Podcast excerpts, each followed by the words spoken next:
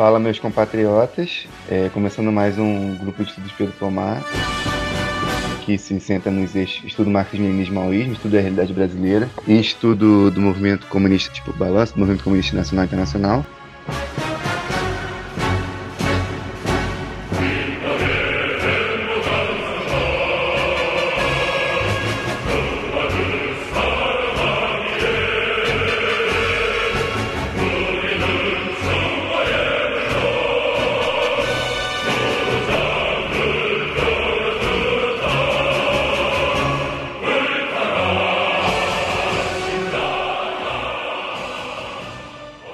Hoje a gente vai dar sequência no nosso estudo sobre a realidade brasileira. É, a gente vai estar analisando é, vários momentos da história do Brasil, mas a gente vai estar analisando especificamente a luta que se travou contra a escravidão, especificamente a luta quilombola e guerrilheira, é, tanto no período colonial quanto no período imperial.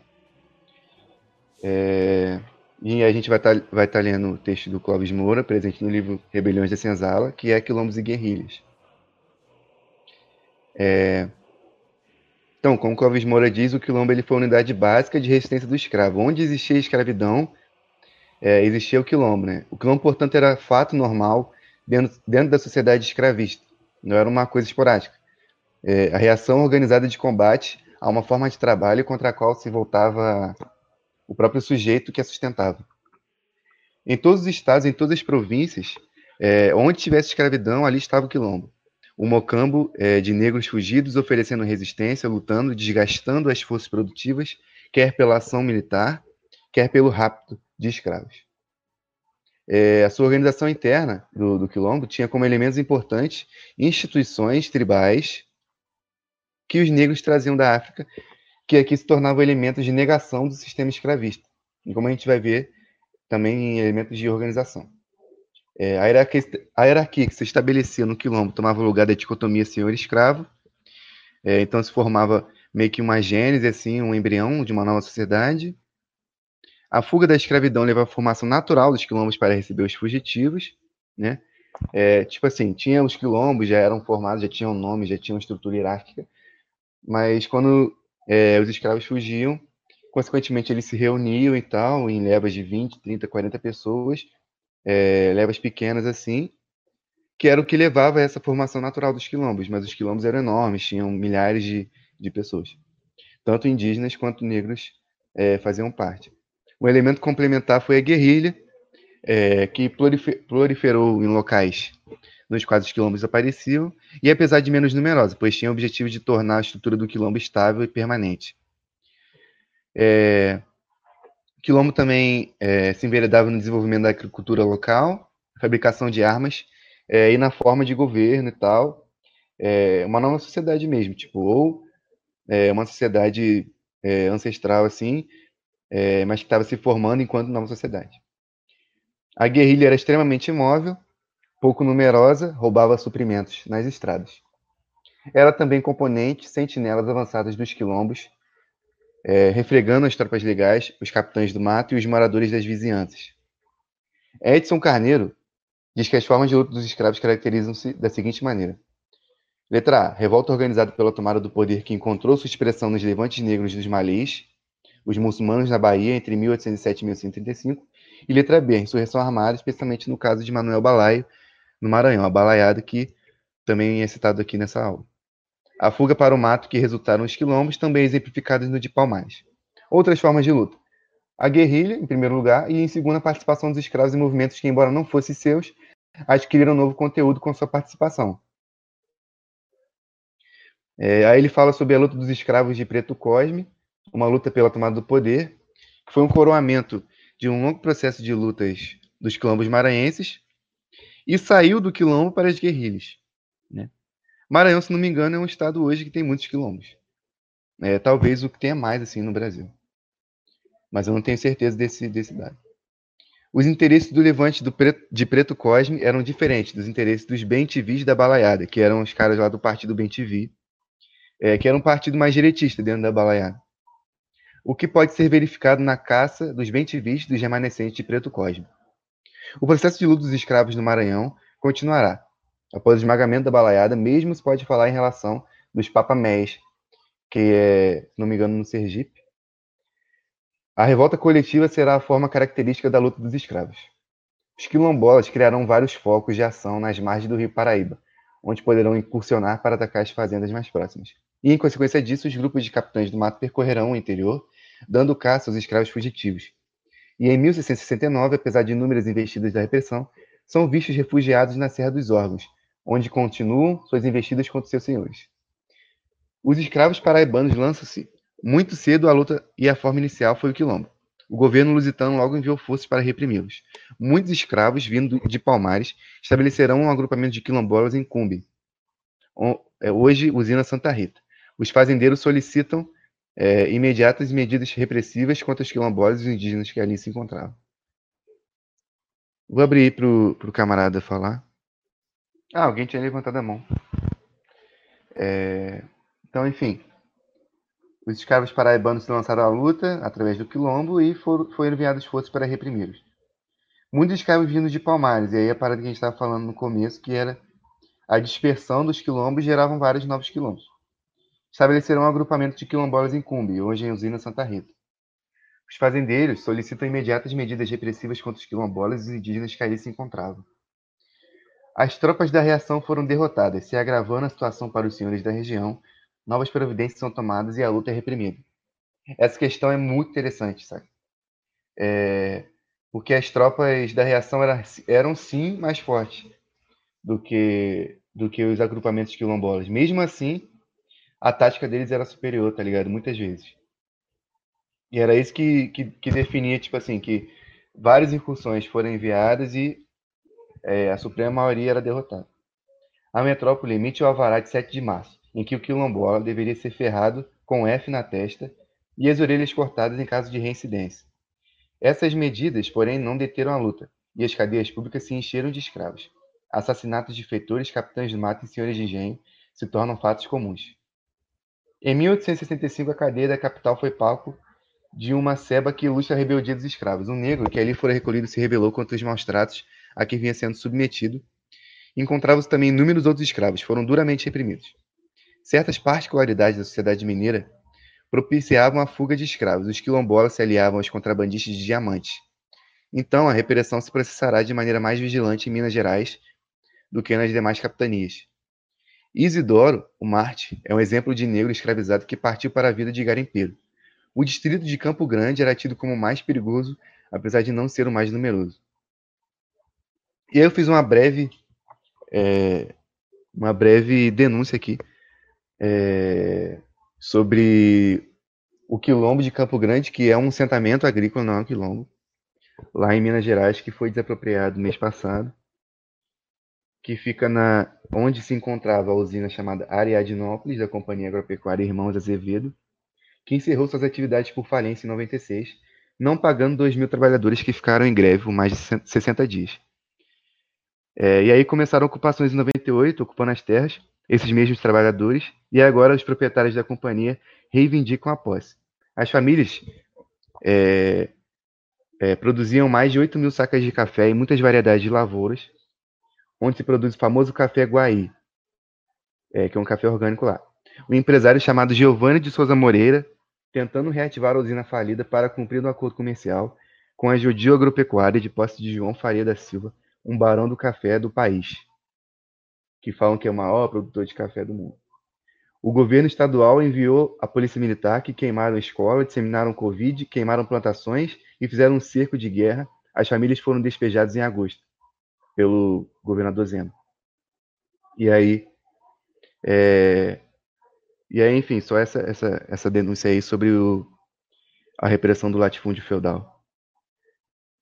O Quilombo Campo Grande, aí já o Quilombo mesmo, aí na, no Clóvis de Moura, era uma confederação de quilombos. A segurança de seus moradores era incontestavelmente um dos aspectos mais importantes, e seu sistema organizativo interno estava vinculado, como não podia deixar de ser, à segurança dos mesmos. O interesse que os unia era a defesa contra as expedições que eram enviadas para destruí-los. Possuíam um rei e uma rainha, apesar de alguns dizerem que eles possuíam uma república. Os moradores tinham relações comerciais com os quilombolas, que eram um comércio ilícito. Sabemos que naquela região avolumavam-se 20 mil aquilombados, expedição do, é, aí houve uma expedição do Padre Marcos de Goiás para esse lugar, lá em Minas Gerais, para explorar o, o ouro da região. Ela foi assaltada pelo quilombo de Campo Grande. As incursões realizadas por negros eram aparelhadas pelos quilombolas que conseguiam mais elementos para sua causa. Chegaram a atacar um quartel em maio de, 1755. É, os garimpeiros eram seus aliados, um buscando apoio no outro. As autoridades impunham medo às populações com relação aos quilombos, dizendo que os brancos não seriam perdoados e fazendo incursões repressivas que eram infrutíferas é, e, e, e desgastavam as autoridades. Recorreu-se a um bandeirante. O bandeirante varreram vários quilombos das serras da, da Marcília e da Canastra, do Paraíba, do Adanhal, os do Andaí e Bambuí, chegando finalmente ao Campo Grande. Finalmente, em 1759, destruiu-se o famoso quilombo Campo Grande. O bandeirante voltou aposentado, apresentando 3.900 orelhas de negros que destruiu. As investidas contra o quilombo de Ambrósio, quilombo do Ambrósio, redundaram também em nada. Os negros também realizavam sublevações nas cidades e vilas, aliando-se aos quilombolas das, das matas próximas. Os escravos citadinos tinham elevada sua consciência, inculcando-lhe a necessidade de destruir os brancos membros da, membros da classe senhorial. Proibição de qualquer coisa que possa ser usado como armas por escravos em Minas Gerais. Esse eu achei um elemento interessante no texto que meio que passa batido às vezes. Também era permitido apenas usar poucas roupas, poucos panos, para que percam o brio e entendam que nasceram para serem escravos. Em 1864, nova sublevação é organizada, com apoio dos quilombolas. O plano era atear fogo nas casas. E quando os brancos estivessem apagando, é, assassinam todos quantos é, todos quantos, quantos conseguisse. Estabeleceram uma senha para a associação com os quilombos, que era a gente de João Batista Vieira estava pronta e só faltava assar-se.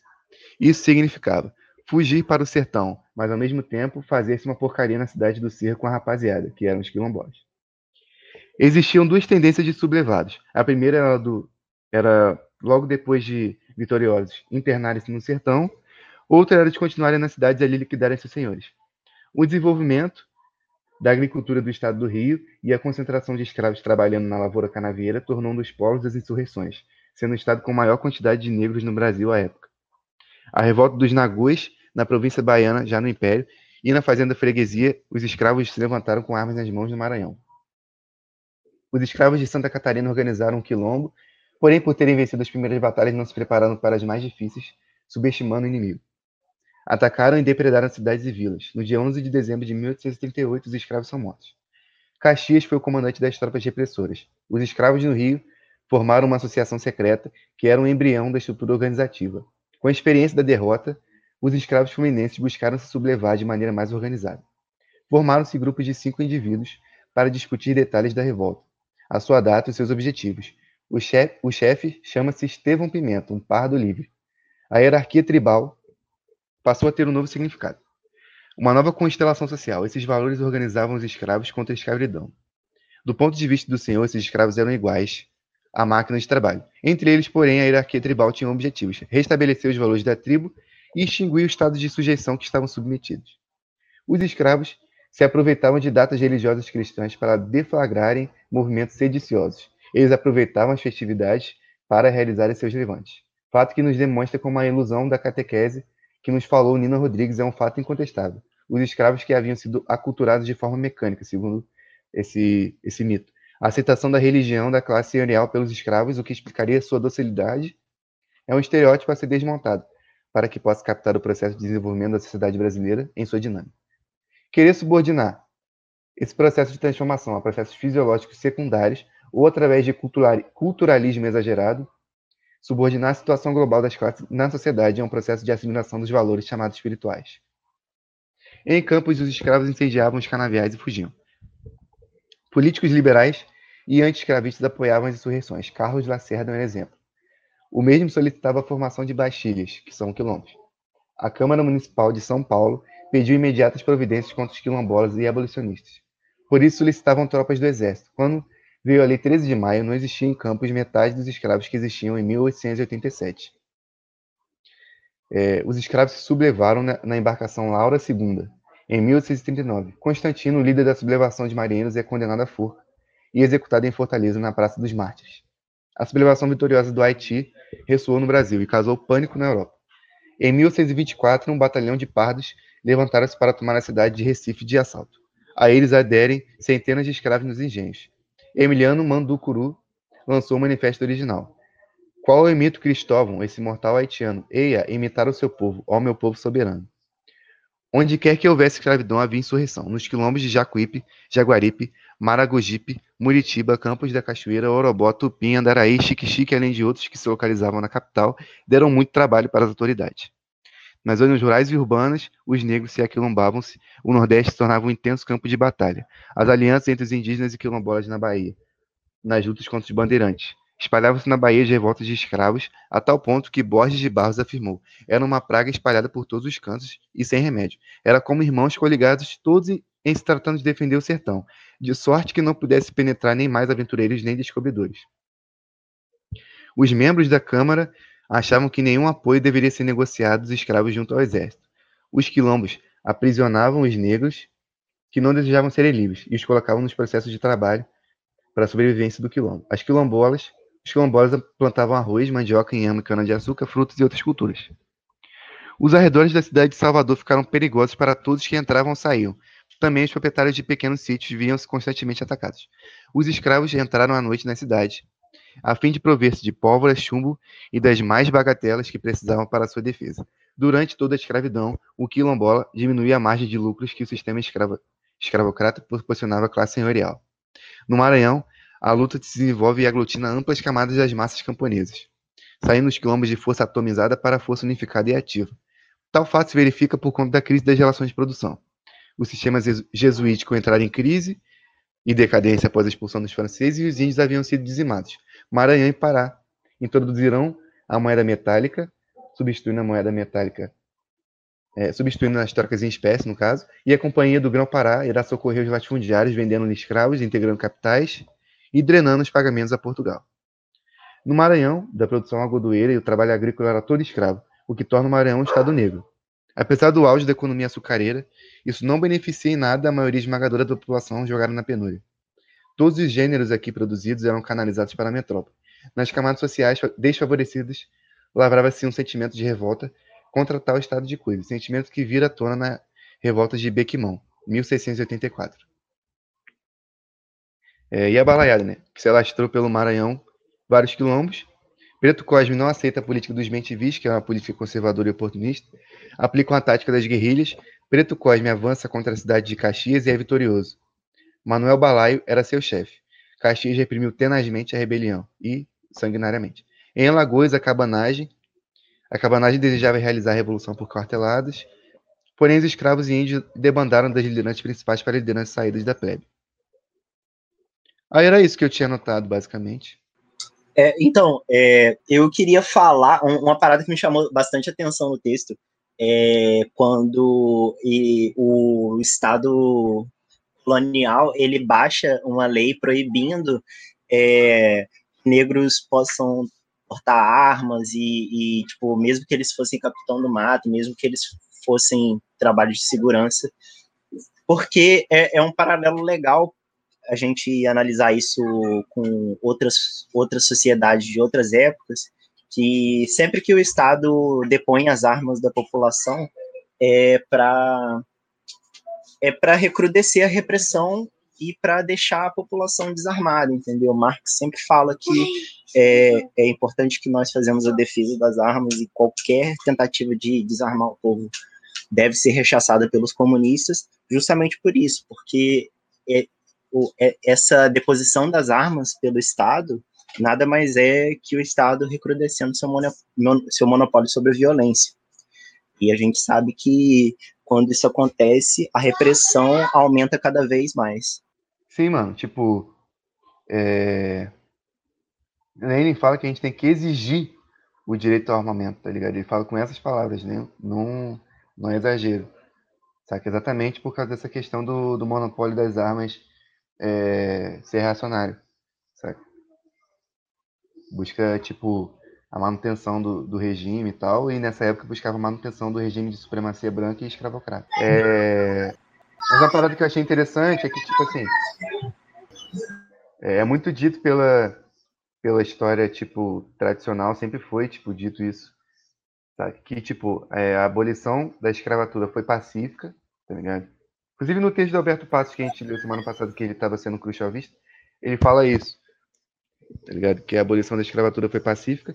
E outra coisa, é, existia um pensamento muito forte, é, até dentro mesmo do Partido Comunista do Brasil, tá ligado? Durante muito tempo, antes da, é, da entrada do Clóvis Moura e tal. O Clóvis Moura participou do, da cisão também em 62, foi para o Partido Comunista do Brasil, reorganizado.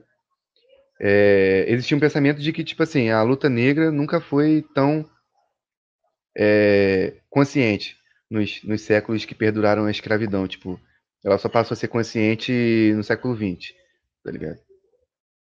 Que antes é, o elemento negro era inconsciente da, das suas necessidades e tudo mais.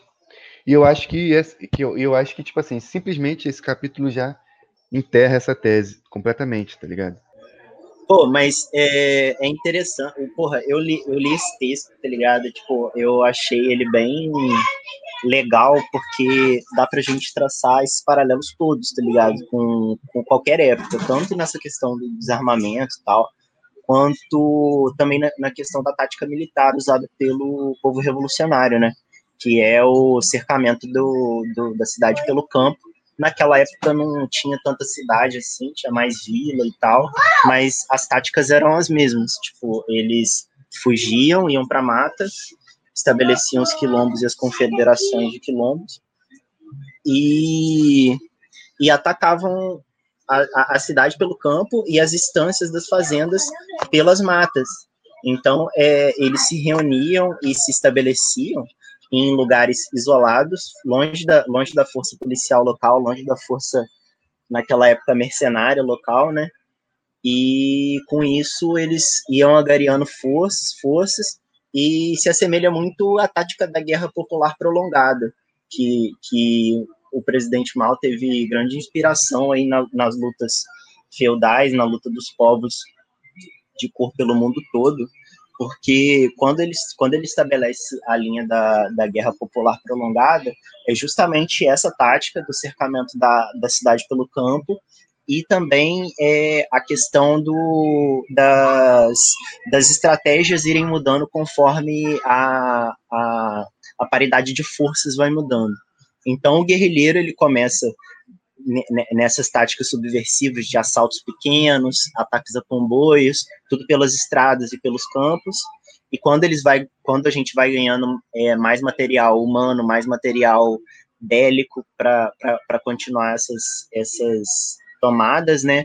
A gente passa para um estado de paridade de forças que antes era era era negativo, né, para a gente. E nesse estado de paridade de forças a gente consegue reunir mais gente para se estabelecer com, enquanto organização guerrilheira e para quando essa organização tiver forte o suficiente, investir o ataque é, total contra o, os centros, né, onde a, a, os principais componentes da, das classes exploradoras estão, estão habitando e, e, onde eles dirigem né, todo o país.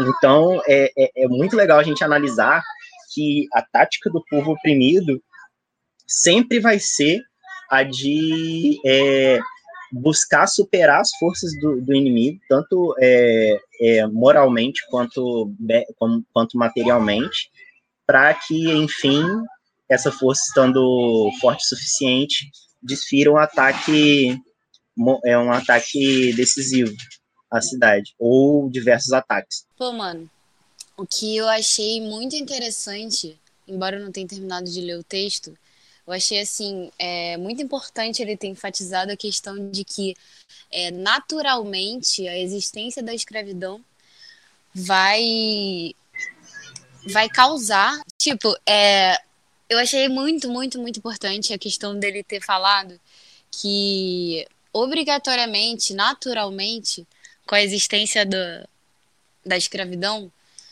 existiriam formações de quilombos. É, isso, isso mostra que isso mostra sempre uma resistência da classe que está dominada, do grupo que está dominado, né? E a questão das guerrilhas também, eu achei uma coisa, é uma coisa que eu não sabia, particularmente, que as guerrilhas também existiam para para ser uma uma questão de força daqueles quilombos e uma questão de suplementação das coisas que o quilombo não produzia também. Eu achei muito curioso também que nos quilombos existiam, que ele disse que existiam uma espécie de reis e rainhas e que remetiam sempre à, cultura dos povos africanos que foi roubada, né? E outro, outro ponto importante do texto que ele diz, ele diz, ele sempre menciona a questão dos pardos, né, que também eram igualmente oprimidos como os negros retintos ali naquela época. E essa questão do armamento, mano, eu queria até, tipo, saber a visão de vocês, tá ligado? Como que vocês veem a questão do debate do armamento hoje na nossa sociedade, visto que ele é defendido pela extrema direita e que eu fico muito na dúvida, né? Porque a esquerda, a esquerda reformista, a esquerda congressista, ela bate muito nessa questão da desmilitarização, da defesa da, da não, do não armamento da população. E por muito tempo eu também acreditei nesse discurso que a gente deveria negar as armas. Mas a partir do conhecimento do materialismo histórico, dialético e tendo conhecimento, né, de que a saída não era uma saída reformista, mas sim uma saída revolucionária, eu queria saber a visão de vocês sobre essa questão do armamento hoje, assim. É importante, é importante que a gente está falando sobre o texto, mas como vocês veem a questão do armamento ser debatido hoje pela extrema-direita e qual é o interesse da extrema-direita hoje com o armamento, sabe? E a questão da, da esquerda debater o armamento, tipo, desprezar o armamento para a população trabalhadora e para a população camponesa. Queria saber a opinião de vocês. É, então, é... Tô, eu tô mudo. Tá não, cara, tô dando pra escutar. Tu conseguiu me Porra, ouvir, tá, tá, tá, tá meio foda. Desculpa, gente. É... Então, eu, é, a, a defesa do, do, do, armamento das massas, ela se difere completamente da defesa que a gente faz do, é, da defesa que a extrema direita faz da, do armamento, porque a extrema direita ela não está interessada é, que que a, a, população se arme, é, a, a extrema direita ela está interessada que é, é, é, eles possam ter acesso mais fáceis a armas, porque hoje em dia é, é a, a, a extrema direita, assim, essa classe média grossa da, das pessoas que compõem a, a, militância de extrema direita, eles têm a, a visão de que legalizando é, o porte de armas, que venhamos e convenhamos, ele já é, é legalizado para para essas pessoas, tá ligado? Para pessoas tipo os latifundiários, os grandes burgueses, grandes nomes do, do Estado burocrático. E é, essas pessoas elas fazem essa campanha do, do pelo armamento porque elas enxergam é, que, que essa população alienada ela, ela compra esse discurso porque ela acha que ela vai ter acesso a essa proteção, mas é, é uma, é uma proteção simplesmente é, contra, contra a bandidagem, uma proteção pessoal, não é uma, uma, uma questão revolucionária.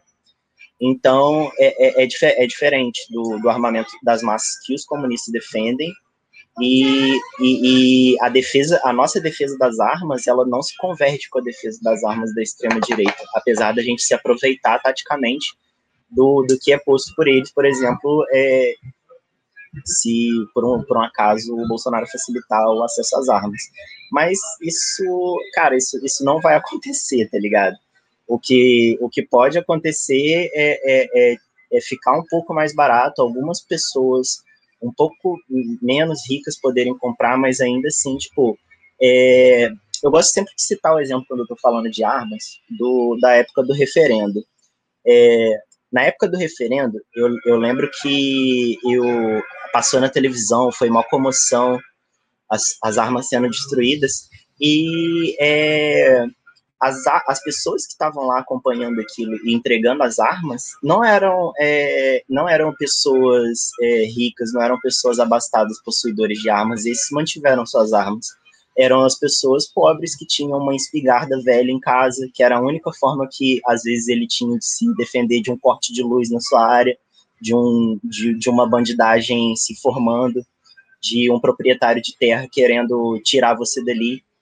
Então, é, é, é, é, você vê que, que naquela época do, do referendo, é, ele, ele veio justamente para isso, para é, recrudescer essa repressão.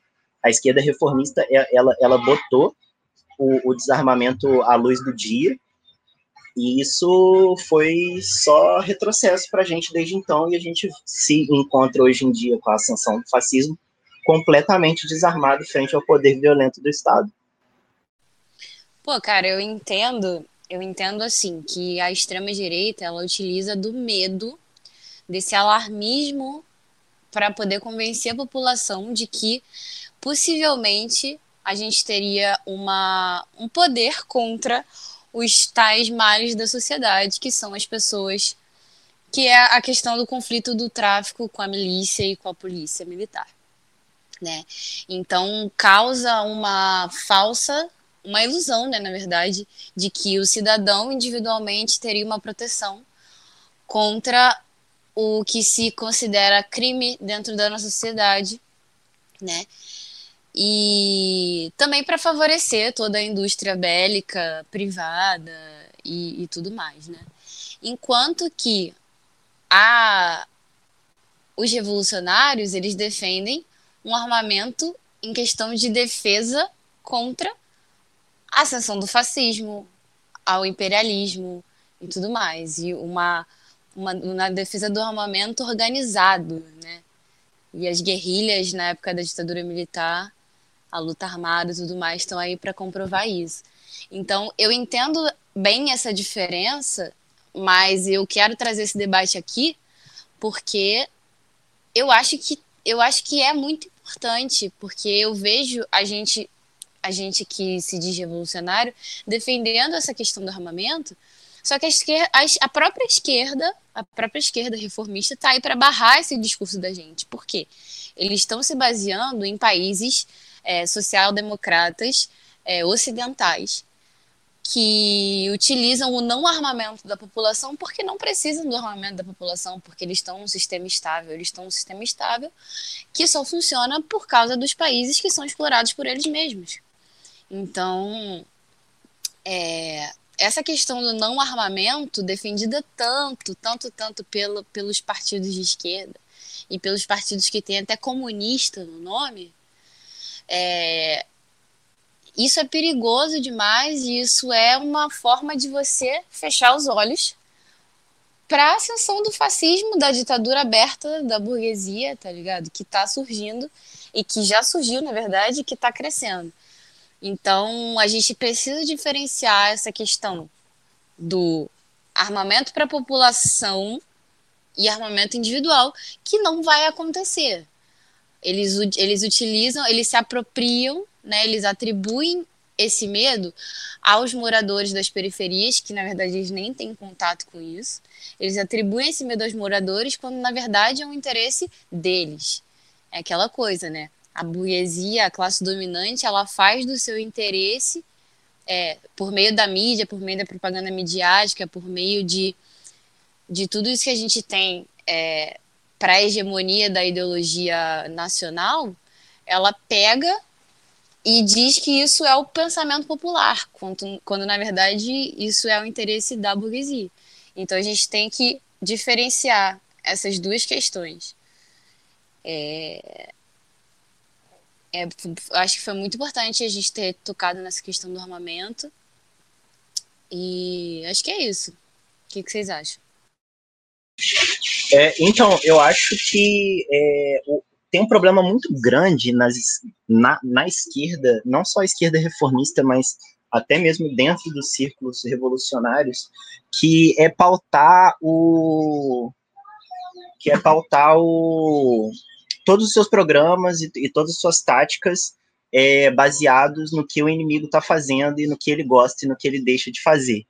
Então, o que a gente vê é uma prática constante na, na, na, na esquerda, principalmente na esquerda reformista, mas volto a mencionar, dentro da esquerda revolucionária existe é, bastante desse, desse, é, desse posicionamento, inclusive boa parte da crítica que o comitê organizador do grupo elaborou é tocando nessa questão é de que a gente não pode é, basear a nossa, a nossa teoria, a nossa tática simplesmente é, ao bel prazer, à vontade e as coisas que o inimigo gosta. A esquerda ela pega essa, essa questão da, é, da, da extrema direita ser a favor do armamento e tal, não sei o quê, e rechaça completamente quando na verdade ela devia estar tomando para si esse discurso e direcionando ele é, essa vontade popular pelas armas para o caminho certo.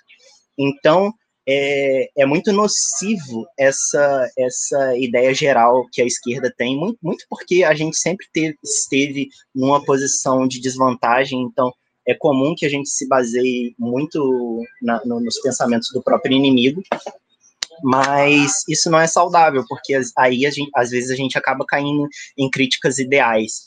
Por exemplo, ao armamento, às vezes a gente fica puto com o pós-moderno e acaba caindo em críticas ideais a, sei lá, ideologia de gênero, essas coisas, quando na verdade a gente devia estar tá procurando entender essas coisas e, e fazer disso é, a nossa tática, entendeu? Não simplesmente rechaçar tudo que os nossos, entre aspas, inimigos gostam.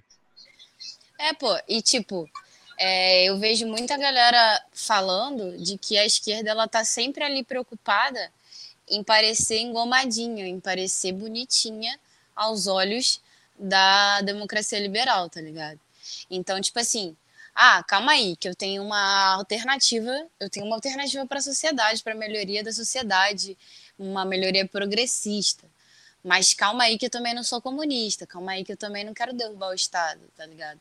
Calma aí que eu também quero dançar a dança da democracia liberal. E aí nisso eles acabam se perdendo em todos esses discursos. Pô, vamos desmilitarizar, vamos desarmar a população, as armas são perigosas. Cara, as armas são perigosas, as armas são perigosas.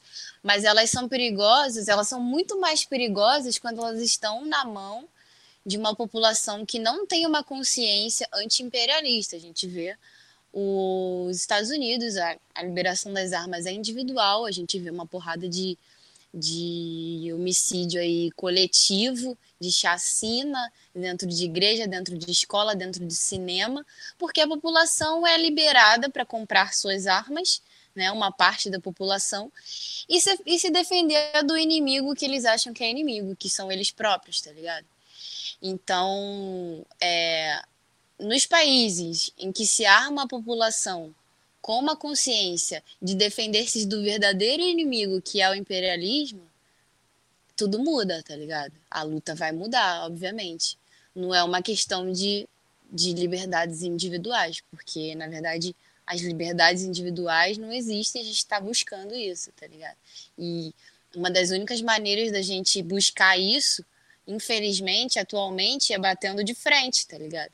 Batendo de frente, produzindo arma, produzindo um exército, tá ligado? Uma política que favoreça um exército forte. Então, é, isso está muito longe do que a esquerda fala. E é por isso que as pessoas, é por isso que muita gente acredita no discurso da direita, sabe? E que sempre acreditou. É isso. Rosena? É, agora que abri um espaço aqui, tem aquela frase do, do Sankara que um militar sem treinamento, sem treinamento teórico é apenas um terrorista. Para, parafraseando um pouquinho, porque dá para fazer uma pequena adaptação, uma população que não tem um preparo teórico para arma, um preparo tipo, pense, quem, quem, quem, contra quem é realmente útil usar a arma, é um perigo para si mesmo. Você vê casos, por exemplo, tipo, sei lá, um pai que tem uma arma e ele ameaça a família e, tipo, aquela arma é um perigo constante para uma pessoa que ameaça com aquele lar, sabe? Tipo, se você tem um, se você tem um preparo teórico, se você é uma pessoa que aprendeu contra quem usar a arma, tipo, ela também percebe, tipo, contra quem ela ela se opõe, sabe? Tipo, eu não tem, ele não tem por que se opor contra contra, coisa, contra causas menores, contra coisas que não fazem sentido. Ele só. A, a, arma só vai para uma pessoa que está realmente preparada para usar ela, sabe? Mas o, tipo assim, quando Lênin, quando Marx, eles falam do desarmamento da população, eles falam assim, ah, o desarmamento, é, ele não existe, tá ligado? Não existe desarmamento, existe o monopólio das armas, tá ligado? E aí, tipo assim, é, o monopólio das armas por parte do Estado reacionário, tá ligado? E quando eles falam de exigir o armamento, eles estão falando de exigir é, o direito democrático às armas, como qualquer outro direito democrático é, que a pessoa tem, tá ligado? Não é só, tipo, quando a pessoa é organizada, quando a pessoa, tipo. Na própria revolução, as galeras usam armas para fazer merda. E, e é isso aí. Tipo, a revolução não é uma coisa simplesmente é, também tão limpa assim, sabe? Tipo, a revolução é doideira, geral saindo na porrada, é, tipo, alguém foge, dá tiro no outro, não sei o que lá. Essas paradas acontecem. Tem até em filme da Revolução Cultural, tipo, é, tem um filme que uma escrava foge, para o exército de mulheres, e aí depois ela foge para dar o tiro no maluco que, que escravizava ela, e aí faz mal doideira e eles têm que brigar com ela e tal. Aí, tipo assim, o direito às armas é, não é, é. Porque os caras que são revisionistas e oportunistas, eles também falam esse, essa parada, tipo, ah, mas a gente tem que esperar quando todo mundo tiver é, é, organizado, ideologizado e tudo mais, só que isso nunca vai acontecer, tá ligado? Isso nunca vai acontecer. Tipo, é, mesmo num país socialista, demora décadas e séculos e talvez muito tempo para a galera ficar realmente ideologizada, demora realmente muito tempo, tá ligado? Isso, isso, inclusive, é a causa da queda dos países socialistas. E aí, tipo assim, é, o direito ao armamento é um direito normal, sabe? Realmente, tipo, é, tem países que é, acontecem várias, várias paradas, a gente tem que também ver a causa do porquê que acontece isso, que não é exatamente é, a liberação das armas, que tem liberação das armas em vários países que não acontecem essas paradas, tá ligado? É, e a questão que difere o nosso, a nossa defesa do armamento da defesa dos reacionários é a prática mesmo, tá ligado? É, é, é, o discurso também e tal, mas é a prática mesmo, porque os reacionários no Brasil não vão liberar as armas, tá ligado? Nem individualmente, nem coletivamente, nem porra nenhuma, tá ligado? Eles vão continuar cada vez mais desarmando, desarmando, desarmando a população e criminalizando a população que, que possui é, qualquer tipo de arma, tá ligado? E, pô, até nos países imperialistas é assim, tipo, na Coreia do Sul é proibido andar com faca na rua. Já é a proibição das armas nível é, absurdo, tá ligado? É, tipo assim, tem uma escala de facas que você pode sair, aí tem, tem uma peixeira que você não pode sair só se você tiver uma licença de cozinheiro, e tem outra peixeira que já era considerada uma arma branca tá ligado? Isso Pô, tudo é... Não é. Não é proibido andar com faca? Não, tipo, qualquer faca, faca de cozinha é Sim, é proibido, é. tá ligado?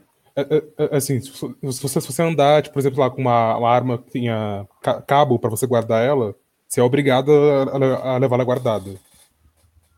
Sim, tipo. Coisas, o, tipo, a galera que é de gangue, é, gangue sul-coreana, eles andam. É, não pode ter espada, né? Não pode ter faca. E aí, tipo, eles andam de Tipo assim, eles fazem treinamento e aí faz meio que o corpo deles virar uma arma e tal, tá ligado? Mas é reação completa, tipo, monopolização das armas, tá ligado? Mas, tipo, tanto durante é, um país capitalista sem o andamento de uma revolução, é, um andamento deflagrado, tipo, a existência de um partido comunista, porque a revolução é um processo, tá ligado? Quanto durante um país socialista já, tipo, a revolução vitoriosa, é, é, essas paradas elas acontecem e, tipo assim, as pessoas não são simplesmente corretas, tá ligado? Vamos dizer assim, tipo. E aí, tipo, é, é, é a questão da sociedade mesmo, tá ligado?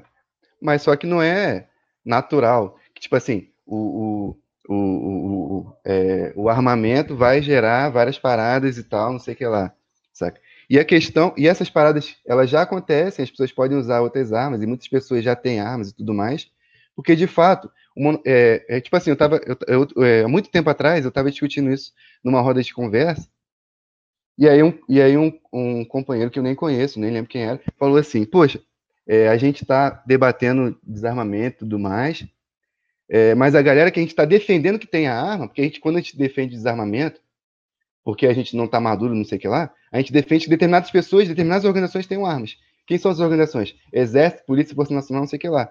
Ou seja, eles não são só racistas, eles não são só trabalham para o inimigo abertamente, é, a existência deles é com o objetivo de repressão, de genocídio, de matança, mas eles são completamente loucos, é, são completamente é, é, tipo assim, é, completamente, é, tipo assim, cara, policial não precisa nem, nem falar, tá ligado? O cara é completamente fora de si, tá ligado? Tipo assim, ele é, usa a arma dele a bel prazer, é, ele usa o poder dele de policial a bel prazer, tá ligado? Ele é a pessoa menos indicada para ter uma arma, saca? Menos, menos, menos de todas, saca? Tipo, sei lá, se, se meu vizinho tiver uma arma, vai ser muito mais, mais preparado do que um PM que, tipo assim, o PM ele é cheirado, ele é maluco, tá ligado? Ele usa a arma para poder fazer todas as coisas ruins possíveis, e ele e a gente defende que ele tenha, tá ligado? Porque isso, no final das contas, ah, quem tem que ter arma é a polícia. É isso que a galera do desarmamento defende, tá ligado? Então, tipo assim, tolher as pessoas de, de, de, de o direito, tá ligado? Um direito normal, também é um pensamento antipovo, tá ligado? Um pensamento tipo assim, ah, você não confia que você der uma. É, é, liberar mais armas para a população, a população realmente vai usar essa arma de uma maneira certa. E isso nunca vai acontecer se a gente não, não confiar, tá ligado? Pô, eu ia falar basicamente isso que o Pedro falou, sabe? Levantar a questão sobre é, essa características que as pessoas dão às vezes, de tipo, de caracterizar nossa população como uma população louca, sabe? Que se tivesse uma arma na mão ia fazer várias doideiras. E, tipo, isso é um mito tão grande que, tipo, é, ignora o fato das pessoas hoje em dia já terem armas, já possuírem armas, sabe? E mesmo assim elas não saírem na doideira aí, matando geral. Tipo, é comum que as pessoas tenham armas guardadas em casa. Pô, eu queria comentar também nesse sentido é, que o Pedro levantou, é, que o direito é, do, do uso das armas em si é até mesmo uma questão democrática, tá ligado? E posto historicamente, é, na, na, até mesmo na, nas revoluções burguesas, por assim dizer. E nesse sentido, isso é até um atraso na nossa legislação, em não ter esse tipo de garantia, e isso reforça até é, os laços atrasados do nosso Estado ainda, que é um Estado burguês latifundiário, é, e concentrar ainda esse caráter, né, principalmente da, da violência reacionária na, nas classes dominantes. E, pô, cara, nesse sentido, era muito interessante também a gente observar como que era o trabalho desenvolvido pelos Panteras Negras, tá ligado? Porque eles se baseavam exatamente na, na Constituição americana, eles se utilizavam dos preceitos que eram liberais, dos preceitos que falavam sobre é, o direito à liberdade e tal, é, e enfim, to, tudo que envolvia os próprios preceitos da, da, da Constituição é, liberal americana para falar sobre a autodefesa. E, pô, só quando eles começaram a fazer isso, é, que foi quando a violência policial no, no, nos bairros deles te, é, tenderam a diminuir, porque eles começava a fazer é, as patrulhas para fazer vigilância de, é, de batida policial. Quando o policial estava abordando alguém na rua, eles estavam lá, tipo, é, munidos mesmo e, tipo, investigando para ver se o cara ia cometer algum abuso. E sempre que algum dirigente ou algum pantera ele ia dar alguma entrevista, eles se utilizavam das prerrogativas que eram postas na Constituição americana e é muito interessante isso, porque as próprias pessoas dos Estados Unidos que falam sobre essa questão, elas praticamente é, fechavam os olhos quando eram pessoas oprimidas, se utilizando das mesmas prerrogativas legais, tá ligado? Porque para eles era impensável é, que negros oprimidos que estivessem se levantando contra a opressão policial, eles tentassem se defender, mesmo que moralmente. Porque, tipo, é, o, o, porte que eles usavam era é, praticamente moralmente, tá ligado? É, para reforçar o, o, estigma sobre a defesa, a autodefesa e tal. E é muito interessante a gente falar sobre isso, porque enquanto a esquerda ela nega essa questão em abstrato, é, enfim, é, pensando que isso é de, de, de certo modo progressista, é, acaba recrudescendo ainda mais é, a, a, a, opressão que o, que o próprio povo sofre, tá ligado? Eu queria pegar um gancho disso e de uma coisa que eu, enquanto eu li o texto, me chama, já é uma área que me chama interesse, mas no texto é, no, é no, notório isso, é um texto né? Relativamente antigo sobre algo ainda mais antigo. Eu vou ler o trechinho aqui, dessa parte que me chamou a atenção. As medidas solicitadas, porém, iam mais longe. Os negros de Minas que usavam trajes de seda e vestidos como brancos ficavam termina, terminantemente proibidos de assim procederem, devendo contentar-se com o pano da terra, e só aquilo que for bastante para cobrir e livrar a inclemência do tempo, porque assim perderiam os brios e entenderiam que nasceram para escravos dos brancos. O delator da conjuntura, tenente-general João Ferreira Tavares, era elogiado por sua pronta decisão em cientificar as autoridades do que estava ocorrendo e pela maneira como se portou durante a repressão ao movimento. Quando as sentenças capitais deveriam ser executadas até a morte natural, fazendo sua execução, se possível, nos lugares onde for mais conveniente para terror e exemplo e os mais negros cabendo na forma do seu delito castigos de galé, seja condenados a elas e mandados para o Rio de Janeiro para servirem naquela praça de obras suas fortificações amarradas de dois em dois. Isso também no somado ao fato do, dos os negros fugitivos, é, se eu não me engano, de uma região nordeste, esqueci onde, que eram marcados com um F na testa e ou na incidência era retirado uma orelha, assim como agora falando da questão do porte de armas, é um, é um efeito, né, é, dizer, a causa no, no exemplo antigo, e hoje em dia essa questão do porte de armas, as pessoas na esquerda mais liberal vê isso com horror, é, é um efeito do, de uma guerra psicológica, né, de uma arma psicológica coloca ali. Porque qual que é o sentido de você marcar um F na testa da pessoa, de você fazer ela usar é, pano de terra, ou da execução pública? É terror psicológico, é desmoralização. E o que, que é esse terror psicológico, essa desmoralização leva você a, a tal, a, né? a que ponto? Você, por exemplo, ver que o inimigo seu ele mata o povo pobre diariamente, é, diariamente a, a, cada hora, e você mesmo assim achar que ele tem a legitimidade de ter, de carregar um fuzil, enquanto você ou você, né, ou então o povo trabalhador não tem essa mesma legitimidade, né? E para você, você vê isso como, ah, se eu defender que o trabalhador tem arma, seria até uma coisa reacionária da minha parte. Então é interessante ver como que o fator psicológico da, da coisa influencia tanto na, no, no combate, né? A desmoralização e a, a, o terror, vamos dizer. E ele gera a isso, você vê o, o você, legitima, você legitimar a violência do, do opressor e, e, falar que a sua violência seria completamente errada e que inclusive seria reacionário você se revoltar contra o, o aquela, aquela opressão. É isso, é uma fala. É naquela, naquele sentido de negar qualquer possibilidade que a pessoa tenha de se é, é, de se resguardar, tá ligado? É tipo tratar como se tudo fosse é, eternamente é, do jeito que as coisas são, é, sem nenhuma perspectiva de mudança. E é muito esquisito a forma com que isso é, é normalizado e tal, tipo, sem fazer uma, uma reflexão simples mesmo sobre isso, que nem vocês levantaram.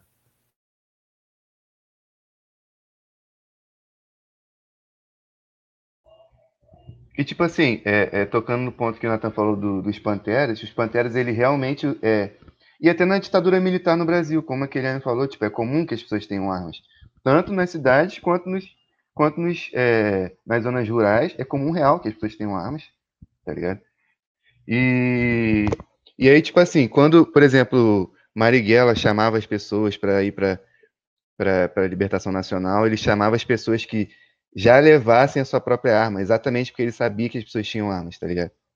E, pô, os Panteras, eles falam que, é, tipo assim, depois que os Panteras começaram a atuar é, de maneira mais profunda, assim, em determinadas localidades dos Estados Unidos, é, tipo assim, eles chamavam as pessoas, chamavam as pessoas que já tinham arma, tá ligado? Às vezes a pessoa era até lumpen proletariado mesmo, é, inclusive o trabalho deles é, é maravilhoso nessa questão, tipo, de, de trazer o lumpen proletário, sabe? Que, é, que é aquele trabalhador completamente marginal, o cara que é mendigo, o cara que é, é, é bandido, o cara que é a mulher que é prostituta, pra luta, tá ligado? Trazendo a pessoa já a sua arma. É, e, e, aí, tipo assim, os, os estados norte-americanos começavam a querer proibir que só os negros tivessem armas, que aí geral podia ter menos eles, saca? E, e os panteras chamavam isso de tipo assim, é, desarmamento supremacista branco, umas paradas assim, tá ligado? tem uma questão, acho que uma, uma contradição, assim, falar de desarmamento, de, de monopólio de armas, falando isso da cidade, é um pouco contraditório quando você vê essa relação no campo. Porque na cidade, o único conflito que você tem, mais ou menos, assim, toda a parte urbana bem desenvolvida, é do homem contra o homem. Só que pro pessoal muito do interior, não faz sentido você pensar só que ele vai ter conflitos entre pessoas, mas conflitos entre ele e a própria natureza. Tipo, o pessoal que cuida de fazenda, se tem, por exemplo, teve uns casos, eu lembro que tipo, era, era javalis, não lembro como é que era um bagulho assim no interior. Tipo, assim, por mais que a gente tem que, tem que falar com, tipo, respeito aos animais, tudo mais, beleza? Se tem, por exemplo, algum animal nocivo no interior que você tem que lidar com ele, o pessoal do interior não tem outra opção senão ter uma arma em casa, sabe? Pessoal que tem fazenda, pessoal que tem, sei lá, casa no interior, acaba sendo uma necessidade. Cobra, por exemplo, acho que já, já, já viu a galera que teve que atirar em cobra, acontece muito. É, só antes do Natan falar, foi mal, Natan. É, tem o, o, não só os perigos naturais, mas tipo, os perigos de pessoas mesmo. Você tá morando num lugar isolado e tal. Você precisa, tipo, de ter alguma defesa, porque a polícia não vai chegar lá a tempo, tá ligado? Sim. No é, meio tipo, da sua instância, no meio da sua fazenda, no meio do seu quilombo. Cara, sim, é perfeito. E até na questão da segurança também, tá ligado? Tipo, por mais que os reacionários eles se utilizam, utilizem desse discurso sobre a segurança pessoal e tal, tipo, é, para maquiar né, as verdadeiras intenções, mas de fato isso também tem um fundamento. Então, pô, tipo, principalmente para as pessoas que, que, que são é, moradores de, de, zonas mais afastadas, de zonas, zonas rurais, isso faz é, total sentido. Muito mesmo. É, faz muito mais sentido ela ter as condições de, de se defender assim do que, enfim, tentar contar é, com a ajuda, enfim, da, da polícia que é inexistente. Quando muito o policiamento que tem é tipo é, de jagunço aliado ao latifúndio, tá ligado? Se a polícia já demora para fazer o atendimento de segurança na cidade, já que a cidade é complexa, é cheia de ruas e vielas, imagina no interior que o espaço entre um, sabe, um, um batalhão, uma divisão da polícia e a casa em que aconteceu qualquer coisa pode ser enorme. Outra parada que eu queria comentar dos Panteras é que essa parada que, que o Pedro falou, né? Que é, a época ficou evidente que, tipo, como eles se utilizavam das mesmas prerrogativas constitucionais que era garantidos a, que era garantida a reação como um todo, né? Porque de fato eles estavam é, se garantindo por meio de um direito democrático que era instituído na Constituição, e eles deixavam evidente que o que o Estado queria era desarmar os negros, e era tipo uma questão é, para intensificar de fato a, a, o racismo institucional né, da, do, do aparelho de Estado norte-americano. É, também teve muito apelo ao desarmamento também de grupos é, de esquerda. E eu acho maneiro que o Fred Hampton ele falava contra esses caras. É, tem um trecho dele que é, é maneiro pra caramba, porque ele ele ele fala naquele é uma luta de classes porra que que tipo os caras eles queriam e tal tipo se utilizar da, da, da estética do do, dos, do, de alguns povos da África e tal, idealizando, enfim, a estética deles. Aí ele clamava para que a galera se utilizasse da estética que era de Moçambique, porque a estética de Moçambique era a do contexto da galera que estava se organizando para fazer a libertação nacional e a revolução. Aí ele fala que eles tinham que que tá preparados para andar com uma R15, com a 38, porque se eles quisessem vestir igual é, a galera de lá, que tinha que ser igual Moçambique, por causa dessa questão. Porque enquanto é, eles estavam é, pautando sobre a autodefesa, muitos dos, dos progressistas e tal, que eram, é, enfim, é, que estavam também é, no, na luta por direitos democráticos, eles acabavam contrapondo essa questão deles de, de defender o armamento. Eu, eu achei muito interessante essa parte que ele fala. Real, eu acho que a gente pode se encaminhar para o final agora, né? A gente já discorreu sobre todos os aspectos táticos, militares, que era importante no texto, né? Acho que a gente pode se encaminhar para o final. Achei bem legal a reunião de hoje, pô, foi muito interessante, porque, assim, é um texto que está ali no cronograma a galera vê, assim, não dá muita coisa por ele, que é um texto muito histórico, mas, pô, a gente conseguiu aqui na discussão traçar vários paralelos entre o Estado fascista atual e o Estado colonial, entendeu? Até porque a gente vive num Estado semi-colonial, a gente não pode esquecer disso, semi-feudal. Muitas daquelas características do, dos tempos do, do texto que a gente leu hoje perduram aí até hoje, e é, e é isso, né? A gente tem que estar tá sempre é, estudando a, a, a história do, do, do, nosso povo para a gente saber como que a revolução vai se dar aqui no nosso solo. Sim, eu acho que também serviu para mostrar é, que, que o povo brasileiro ele tem, sim, é, é, experiência guerrilheira vasta durante toda a história? É, e, e, experiência de luta, tipo, de levantes mesmo, levantes camponeses, levantes é, dos negros e tal, experiências armadas que muitas pessoas é, desconhecem. As pessoas acham que a história do Brasil foi pacífica, que tipo assim as mudanças foram de cima e tal, tá ligado? Simplesmente. É... E tipo, o Zumbi dos Palmares usava tática de cerco, usava tática de, de guerrilha, que é, que é a definição rápida de um combate com forças superiores, táticas avançadas, saca?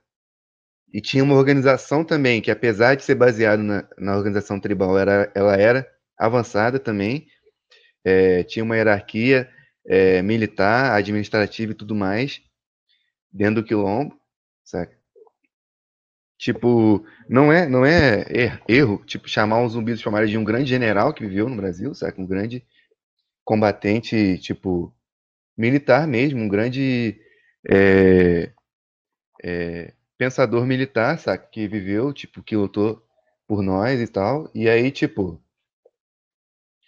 É, é, buscar entender, saca? É, que as pessoas acham mesmo, na moral. Muita gente, até na esquerda, assim, acha que o povo brasileiro é pacífico, que o povo brasileiro é passivo. É, é, isso não é verdade. Saca? O homem cordial. Sim, exatamente. É, tem uma parte assim que a gente tem que tipo, desmistificar. Assim, a gente tem que desfazer dois mitos que tem sobre a história brasileira. Que é um que é a gente é muito pacífico, e outro que é quando é radical é, é uma perda assim completamente caótica, sabe? Desde o caso que o, o, o Soar fala muito do, dos cangaceiros, que tem as, os, as acusações de que eles eram só, só um banditismo puro, sabe? Sem sem nenhuma, uma, nenhum aporte teórico próprio deles, sabe? Tipo, contra quem eles estão lutando. E tem a questão do, do Zumbi do Palmares. O Briga História teve um vídeo muito bom, que depois eu fui, eu fui rever uma coisa muito parecida na história da China. Porque o Zumbi do Palmares ele tinha um bagulho que era tipo, para cada pessoa, assim, era, eles. Na, na, na história, né, ficou escrito que seriam tipo escravos, que eram tipo. Zumbi do Palmares teria, entre aspas, escravos. Aí eles explicam melhor falando que não, era uma obrigação de todo mundo que era salvo por eles de libertar outras pessoas, sabe? Era um compromisso. Se eu te ajudei, você ajuda o outro. Você passa a atitude, sabe? O quilombo crescia assim. Um salva, outro salva em cima dele. E tinha isso na guerra do da China contra o Japão, se não me engano. Que os caras que eram presos, os japoneses que eram presos na China, eles, tipo, eles tipo, ensinavam qual era o método, tipo, ensinavam o marxismo, ensinavam a teoria deles, e aí depois esses caras voltavam pro exército japonês espalhando a palavra. E era um bagulho, tipo, aí o Japão tinha que prender os próprios japoneses para tipo, evitar que essa, essa ideia se, se proliferasse entre, entre o exército, sabe? É um bagulho muito interessante. É, é, a ideia como método estratégico de estratégico militar. Porra, foi incrível você ter apontado isso, tá ligado? Porque é, isso exprime uma tarefa de imediata importância para todos os comunistas, de, de, que é de saber quem é o real inimigo, entendeu? É, não só na experiência da Revolução Chinesa, mas também na, na guerra imperialista contra o Vietnã e a Revolução Socialista. É, só um segundo, gente, deixa eu pegar meu cartão aqui que chegou minha pizza. Então, retomando, tipo, isso foi uma experiência, tipo, comum da, da Revolução Chinesa, da guerra imperialista contra contra os Estados Unidos, é, do Vietnã contra os dos Estados Unidos contra o Vietnã.